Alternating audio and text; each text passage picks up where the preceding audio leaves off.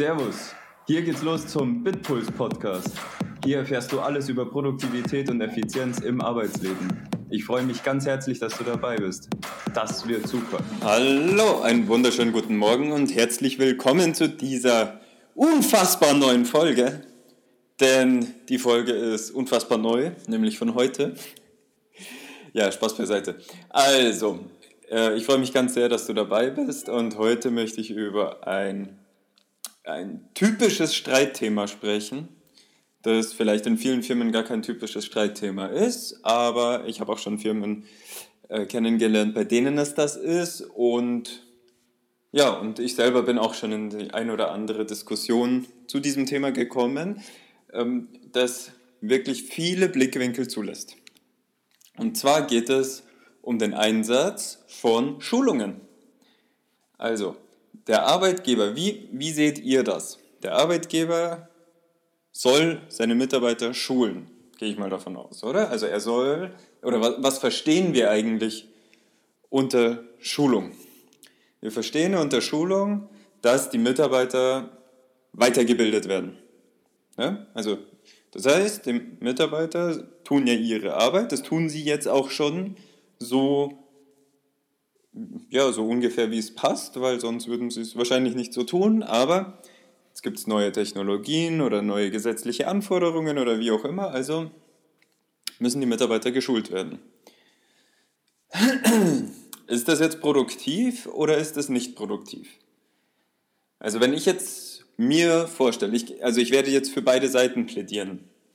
Produktiv ist es selbstverständlich, wenn ich einen Mitarbeiter auf eine Schulung schicke, der das Wissen dort mitnimmt und ab dem Zeitpunkt eben viel schneller arbeiten kann, weil er sich das nicht, weil er sich dieses Wissen jetzt nicht mehr selbst in, also er muss viele Try-and-Error-Wege nicht machen, wenn er das Wissen gut vermittelt bekommen hat. Das heißt, er kann dann auf dem produktivsten und direktesten Weg die Arbeit erledigen, nämlich so, wie er sie in dieser Schulung eben gelernt hat. Setzt natürlich voraus, dass auch der schulende Dozent, Lehrer, Coach, wie auch immer wir diesen, diese Person jetzt nennen wollen, natürlich auch alles noch feministisch, Coachin, Dozentin und so weiter. Also ich, ich will ja da niemanden äh, ausschließen, ähm, auf jeden Fall. Immer unter der Berücksichtigung, dass diese Person auch das Wissen vermitteln kann. Hier kommen wir zum ersten Knackpunkt an der Geschichte, denn wenn du so eine Schulung buchst und dann da deine 10, 20 Mitarbeiter aus dem Team oder Abteilung ähm, reinschiebst, weißt du in vielen Fällen nicht, wie der oder die Dozentin arbeiten. Also meistens gehst du auf die Suche. Es ist ja ein Thema, das keiner so gut kennt, sonst müsste man ja da nicht geschult werden darin. Geht auf die Suche und wird fündig lässt sich vielleicht noch Referenzen zeigen, hält mal ein, zwei Interviews äh, oder versteht mal in ein, zwei Interviews, wie diese Person tickt und lässt sich auch von einem Fachwissen überzeugen. Vielleicht eben auch anhand von Referenzen oder, oder Abschlüssen oder äh, Teilnahmebestätigungen von anderen Schulungen eben. Aber am Ende haben die meisten keine Ahnung, ob diese Person dann wirklich das Wissen auch vermitteln kann. Also, weil die fachliche Qualifikation und die Fähigkeit, das Wissen dann noch tatsächlich zu vermitteln, ist natürlich ein ganz, ganz, ganz großer Unterschied. Ich will das, ich kann das nicht oft genug sagen. Aber okay, jetzt gehen wir mal davon aus, also wir haben jetzt mal hier das als, als weiteren Fallstrick definiert, aber wir gehen mal davon aus, wir haben Glück gehabt oder oder es war halt eine Dozentin, die in meinem größeren Unternehmen schon andere Teams geschult hat, die waren damit zufrieden. Also kann ich wohl davon ausgehen, dass das mit meinem Team dann auch mehr oder weniger passt. Denn mein Team ist ja mindestens genauso schlau wie die anderen Teams. Also mindestens. Genau. Also das heißt, wir haben einen Dozenten, passt. So, und jetzt geht es natürlich noch weiter an die Mitarbeiter. Und hier ist es jetzt nämlich ganz, ganz wichtig aus meiner Sicht, also das ist Fallstrick Nummer zwei Nämlich, dass die Mitarbeiter in der richtigen Konstitution sein müssen, um dieses geschulte Wissen auch tatsächlich ähm, aufnehmen zu können. Also, was meine ich jetzt damit? Du kannst jetzt niemanden Ja, es ist jetzt echt ein plumpes Beispiel, aber ich glaube, es bringt es bringt's vielleicht rüber. Du kannst jetzt jemanden vielleicht nicht unbedingt in einem Dreitages-Workshop oder in einer Dreitagesschulung, Workshop war jetzt ein bisschen verkehrt, in einer Dreitagesschulung oder sogar wenn es in einer Fünftagesschulung ist, kannst du jemanden vermutlich nicht beibringen, wie er ein Haus baut. Also zumindest nicht, wenn, der das, wenn das nicht sein Job ist. Ähm, denn du wirst ihm ja erstmal dann einiges erklären müssen über das Fundament und über die Stoffe, auf denen, die in dem Fundament zu finden sind und wie das Fundament dann geregelt werden muss, dann, was es alles für Anforderungen gibt, bla bla bla, pipapo, Gefälle, hin, her, ich kenne mich auch nicht aus, aber das habe ich jetzt alles mal so zusammengestammelt, das ist, glaube ich, offensichtlich. Jedenfalls ähm, besteht ja so ein Wissen aus unglaublich vielen Schichten. Und jetzt nehmen wir mal eine andere Schulung, vielleicht DSGVO. Auch das hat natürlich ganz, ganz viele unterschiedliche Schichten, die man verstehen muss. Ähm, vor allem wird es natürlich kritisch ja, auf diesen rechtlichen Wegen. Jura ist ja doch immer so, ein, so eine ganz eigene Art, Dinge anzusehen und zu betrachten, äh, die man eben verstehen muss. Und da ist es jetzt einfach so, wenn du jetzt deine fünf Kollegen, oder äh, zehn Teammitglieder haben wir vorher gesagt, wenn du jetzt deine zehn Teammitglieder nimmst und du schickst sie jetzt einfach in eine Schulung, wovor sie noch nie was davor gehört haben. Oder halt zumindest mal den Namen, aber sonst nichts.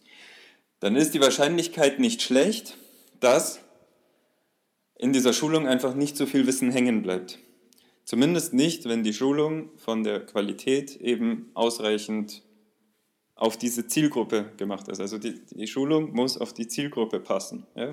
Es klingt eigentlich total logisch, ich weiß, und trotzdem machen es alle falsch. Aber ich gehe sogar noch einen Schritt weiter, weil ich finde, die Schulung bringt erst dann so richtig was, wenn sich die Person tatsächlich schon mit dem Thema auseinandergesetzt hat und sich an einigen Baustellen auch schon die Zähne ausgebissen hat. Und das ist was, das wird in keiner Schulungsfestlegung der Zielgruppe ähm, berücksichtigt. Weil es, ist, es sind Beginnerschulungen, Advanced-Schulungen, Professional-Schulungen und so weiter und so fort, wie die halt alle heißen. Und die richten sie sich dann nach einem gewissen Level. Aber in dieser Schulung wird so gut wie nie äh, vorausgesetzt, dass zu den Inhalten, die jetzt vermittelt werden, auch schon ein paar Try and Errors passiert sein sollen. Weil das Problem ist nämlich, dass du jetzt in diese Schulung kommst und der erklärt dir alles von Grund auf.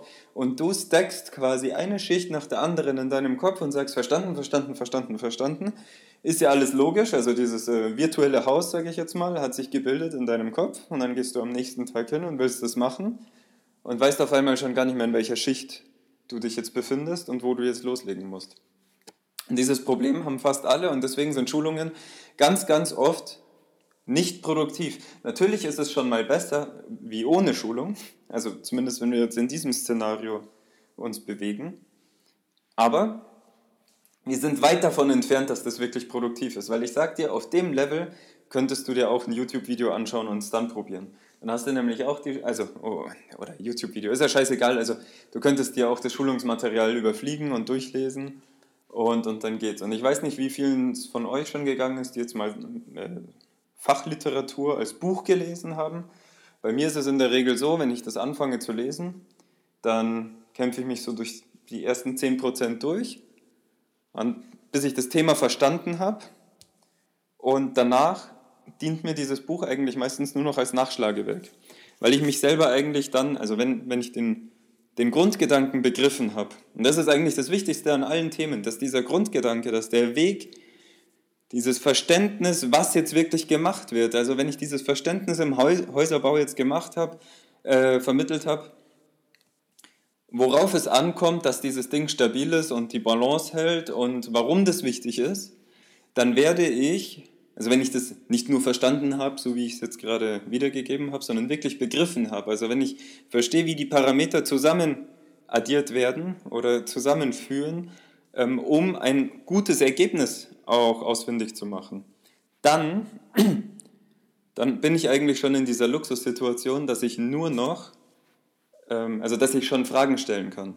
Dass ich eigentlich wirklich gezielte Fragen stellen kann, die mich dann zu meinem Ziel bringen. Und ich finde, genau in diesem Zustand ist es absolut produktiv, in Schulungen zu gehen. Also wenn du quasi schon weißt, wie es anfängt, wie es losgeht, das heißt, aber du langweilst dich deswegen auch nicht, sondern das ist dann eine Wiederholung, weil du hast ja ganz viele Annahmen erstmal gestellt, als du dich da eingearbeitet hast. Und diese Annahmen werden jetzt am Anfang der Schulung, werden alle bestätigt langsam oder halt auch nicht. Aber dann kannst du genau gezielte Fragen stellen und eben deine Wissenslücken auffüllen. Also nicht, du baust dir dein neues Konzept oder dein neues Konstrukt im Kopf auf, sondern du hast schon so einen Schweizer Käse und füllst eigentlich nur noch, also verbindest quasi die fehlenden Synapsen, damit dein Puzzle vollständig geworden ist. Und dann dann bist du produktiv in der Schulung. So, und jetzt nehme ich aber nochmal den, den weiteren Worst Case, der, ich traue mich mal ganz vorsichtig eine Schätzung zu nennen, der in 70% der Fällen passiert. Da sind dann Leute in richtig teuren Schulungen, manchmal auch bei SAP in Waldorf oder noch die Woche, pro Person ja, so zwischen 3.000 und 4.000 kostet.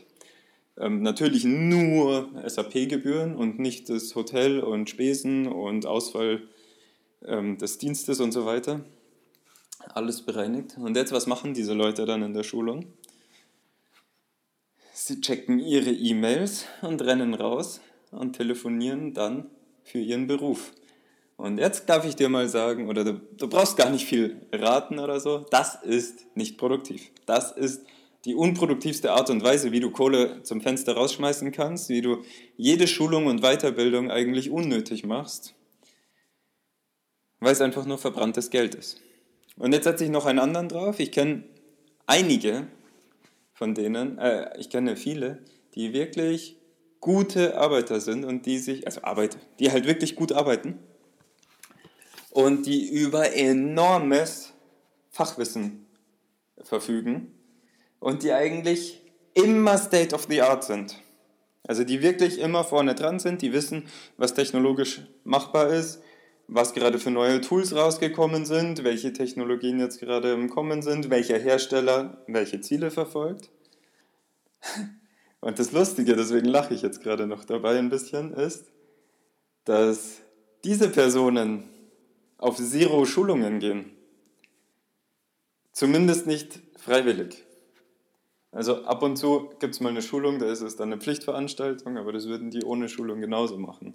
Das heißt, die Leute, die sowieso schon diesen Schweizer Kuchen haben, die können ihn auch ganz gezielt füllen, auch ohne dass sie dann auf einer Schulung sind. Also das, ich spreche jetzt natürlich wirklich von Personen, die dann schon wirklich in der Materie sind, die eben aufbauend darauf ähm, jetzt ihr Wissen auffüllen.